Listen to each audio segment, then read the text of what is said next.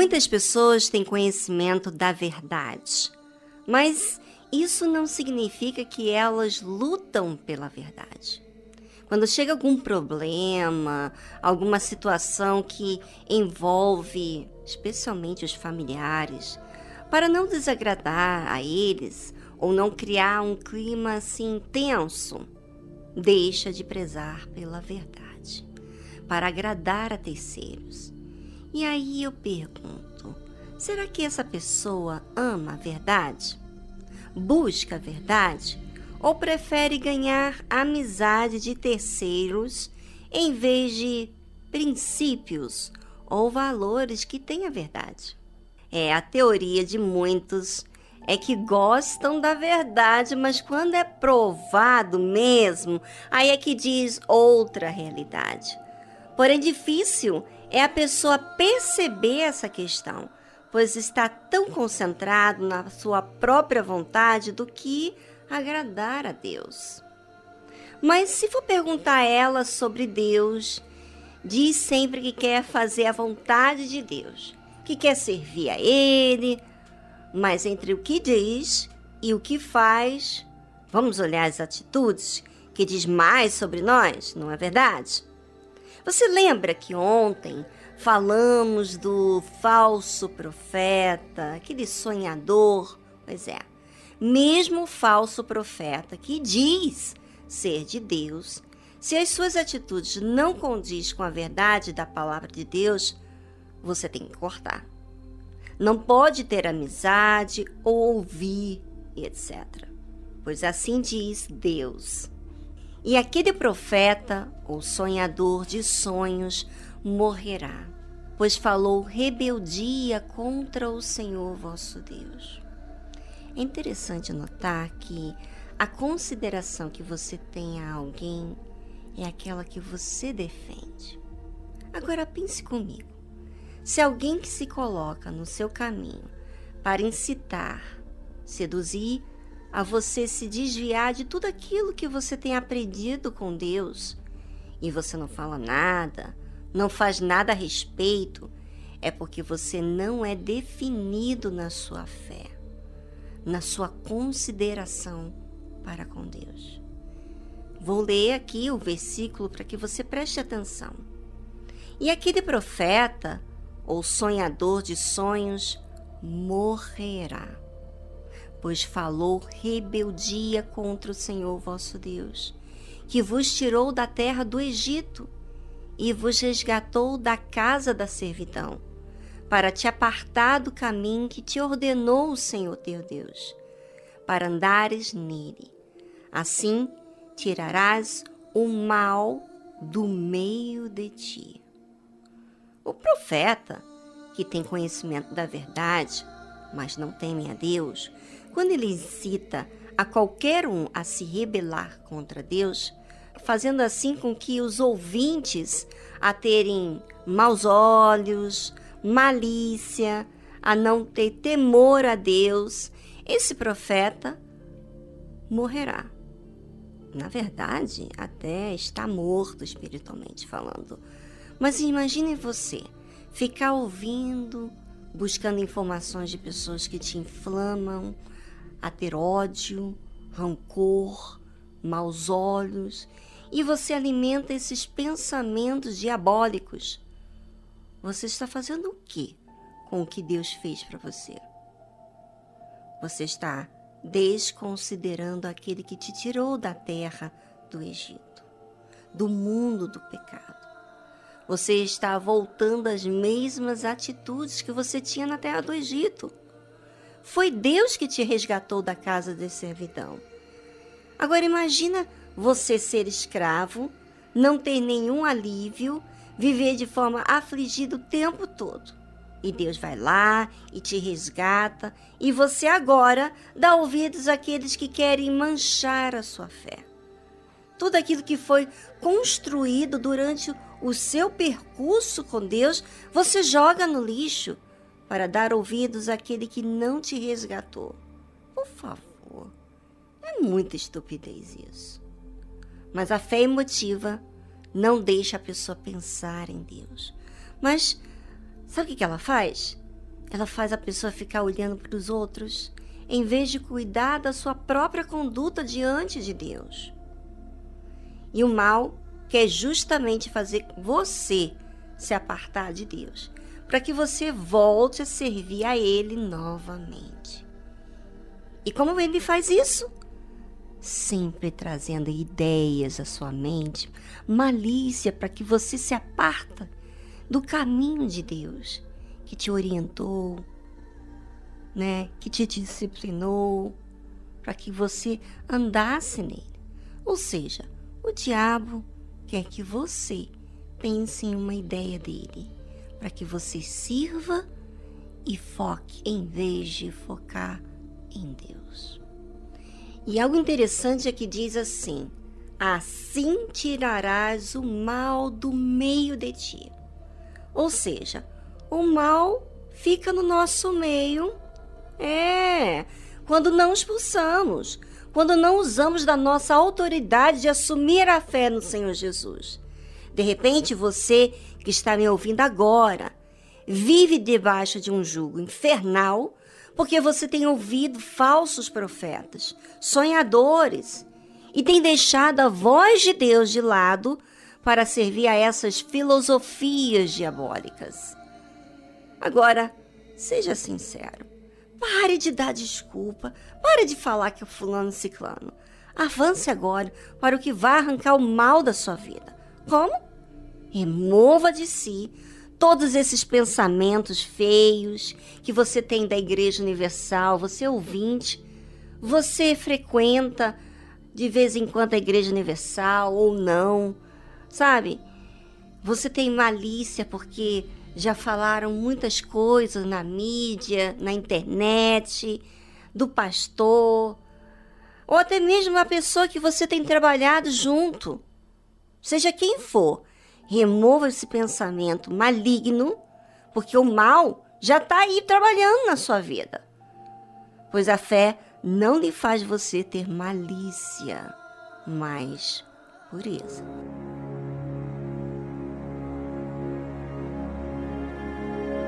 Aprenda no seu dia a dia a se assistir para que você possa usar a fé inteligente, que está sempre vigiando para que possa fazer o que é certo. Bem, vamos dar continuidade ao que estávamos falando antes, tá bom? Quando te incitar teu irmão, filhos da tua mãe, ou teu filho, ou tua filha, ou a mulher do teu seio, ou teu amigo, que te é como a tua alma, dizendo-te em segredo: Vamos, vamos, vamos servirmos a outros deuses que não conheceste, nem teus pais. Normalmente não é exatamente essas palavras que dizem aqui na Bíblia, mas é de uma outra forma bem sedutora.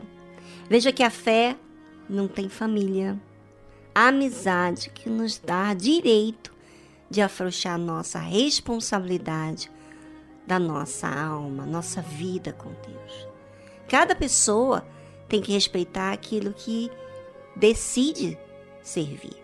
Se os seus familiares não querem, com licença, eu quero servir a Deus.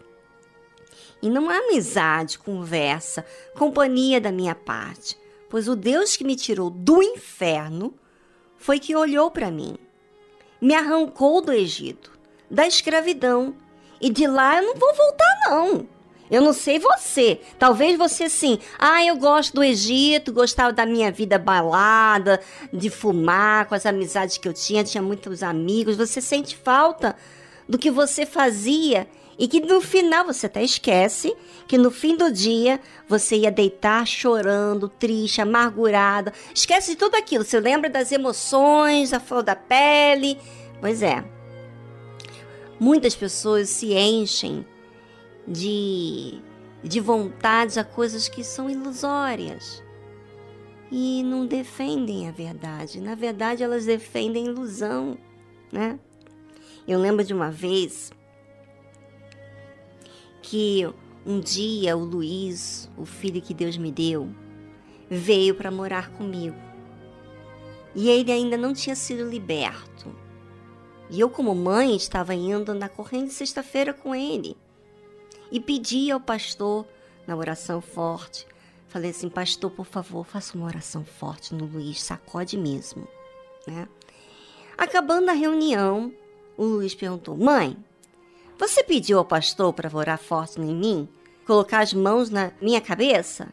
Eu disse, sim, pedi. Aí ele me disse, eu não gosto que ninguém coloque a mão na minha cabeça. Eu disse para ele: Olha, ah é? Você não quer que eu te ajude? Tá bom. Pois então agora fique sabendo, Luiz. Você vai lutar sozinho. Vai buscar pela sua libertação sozinho. Porque tem muita gente que quer. E eu não vou perder tempo com quem não quer. Se você não quer ajuda, se você se sente ofendido, você lute sozinho, paciência, eu não vou aqui ficar choramingando por você, sofrendo, porque na realidade, por que, que eu decidi assim? Porque na realidade já estava dentro de mim aqueles conflitos, aquela novidade, foi logo quando ele chegou, e aquilo não estava fazendo bem. Aquela preocupação demasiado com ele, o que, que ia acontecer. E quando ele disse aquilo, era como se ele estivesse mostrando para mim que eu estava idolatrando aquela solução do problema. Né? Eu queria que ele fosse liberto logo, estava cuidando dele, ajudando ele, participando junto com ele na reunião. E aí ele ficou muito assustado, porque não tinha conhecido essa mãe tão decidida. Ele via aquela mãe paciente, aquela mãe carinhosa, aquela mãe é, que explicava tudo para ele. Mas quando falou quando tocou na minha fé, pera lá, gente. Não, não, não, não, isso aqui não dá não. Você não vai tocar naquilo que interfere o meu relacionamento com Deus. Eu já não estou bem por ficar preocupada demasiado com você. Então, você vai lutar sozinho e eu vou lutar, vou servir a Deus como eu sempre fiz. Porque enquanto eu estive olhando para Deus e servindo a Ele, eu estive bem. Quando comecei a olhar para você, filho, em outras palavras, não falei isso para ele. Mas enquanto eu fiquei preocupada com ele, eu fiquei triste, eu fiquei vivendo, vamos dizer, a dúvida. Porque eu não estava fazendo o que Deus queria. E, e eu estava carregando um peso. Pois é, ele ficou assustado com o que ele ouviu. É. Agora, eu pergunto: por que, que eu fui tão direta ao ponto? Porque eu tenho uma fé, eu tenho uma alma, e essa alma teme a Deus. E quem não é por Deus é contra Deus. Eu não vou ficar aqui chorando, gemendo por aqueles que não querem. Vou fazer o papel que Deus me deu, de buscar as ovelhas perdidas da casa de Israel. O Luiz não sabia não me conhecia direito. Ele havia vivido 14 anos longe de mim, mas o que eu vivi durante os meus momentos difíceis, quem foi que me salvou foi Deus. Foi Ele que me arrancou do inferno. E por Ele eu vou defender. Se o familiar não vai entender, paciência. Eu sirvo a Deus. Ele é o primeiro, Ele é o meu dízimo. É a Ele que eu sirvo primeiro, antes de mim mesma, né? Ele que me salvou, Ele que me amparou, Ele que falou a verdade para mim, Ele que me cuidou e não vou negar ou jogar fora tudo que Ele me tem dado. Posso ficar sem ninguém, mas não posso ficar sem o Deus da minha salvação. Vamos voltar aqui ao que estávamos lendo em Deuteronômio, capítulo 13, versículos 7 e 8. Dentre os deuses dos povos que estão em redor de vós, perto ou longe de ti, desde uma extremidade da terra até a outra extremidade, não consentirás com ele, nem o ouvirás. Olha, para você fazer isso, você tem que ser muito definido na sua fé. Você não pode ficar querendo agradar deuses e troianos, vamos dizer assim. Né? Você tem que saber quem você vai servir. Ou é você, ou é Deus. É Deus? Então decida de uma vez. Qualquer pessoa que não sirva a Deus está servindo diretamente ao diabo. Então, você vai servir ao diabo e vai colher as consequências disso também. Então, não consentirás com ele, nem o ouvirás, nem o teu olho pouparás, nem terás piedade dele, nem o esconderás. Quer dizer, quantas pessoas estão aí me ouvindo dizendo assim: "Ah, eu tô com tanta pena do meu filho, eu já falei para ele, já foi na igreja, já fez isso, já fiz aquilo, e eu vivo chorando, chorando". Você já reparou? Você já assistiu o seu filme? Olha para o seu filme, senhora. Olha para o seu filme, pai. Olha para o seu filme. Olha o que, que tem resolvido esse tempo todo de preocupação. O que, que você fez com a sua fé? Você viveu o quê? Dúvidas. Porque você não está fazendo o que você tem que fazer. Agora, quando você decide, define na sua vida, então você faz como exatamente está escrito. Você não vai ouvir, você não vai consentir, você não vai poupar, quer dizer, ficar ali levando em banho-maria o problema. Não. Você não quer? Dá licença, eu quero e eu vou seguir em frente. E assim eu faço, gente. Tem pessoas na minha família que não conhecem a Deus. E eu vou ficar é, esperando, chorando, é, é, sofrendo. Não. Eu vou definir isso na minha vida porque isso me protege. Isso é o que faz a verdade. Ela me protege. A verdade decide, define você.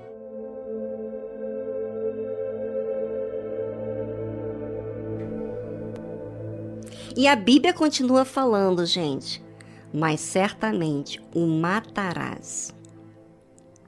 A tua mão será a primeira contra ele. Quer dizer, quem tem que se levantar contra o mal é você, porque senão o mal vai ficar pisando em você.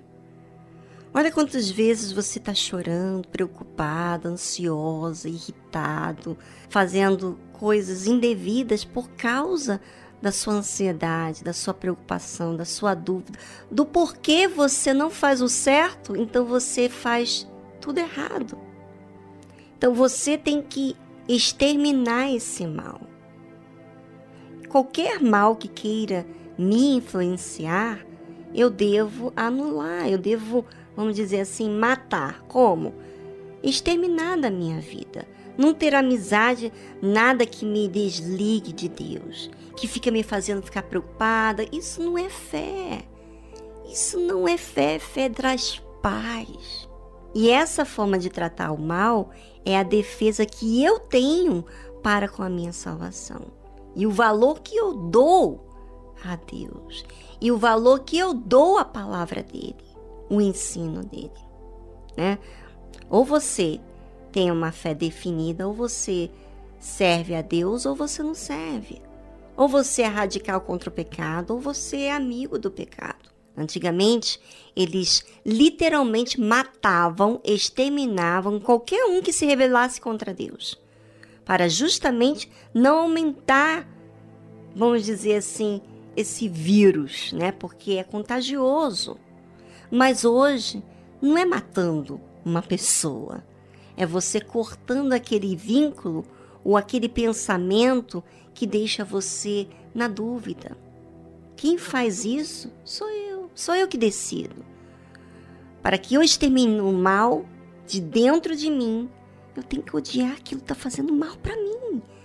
É sentimento, é emoção, é dúvida, eu tenho que odiar aquilo que está fazendo mal. E aonde, da onde está a preocupação com o filho? A preocupação com o marido a esposa? Que seja.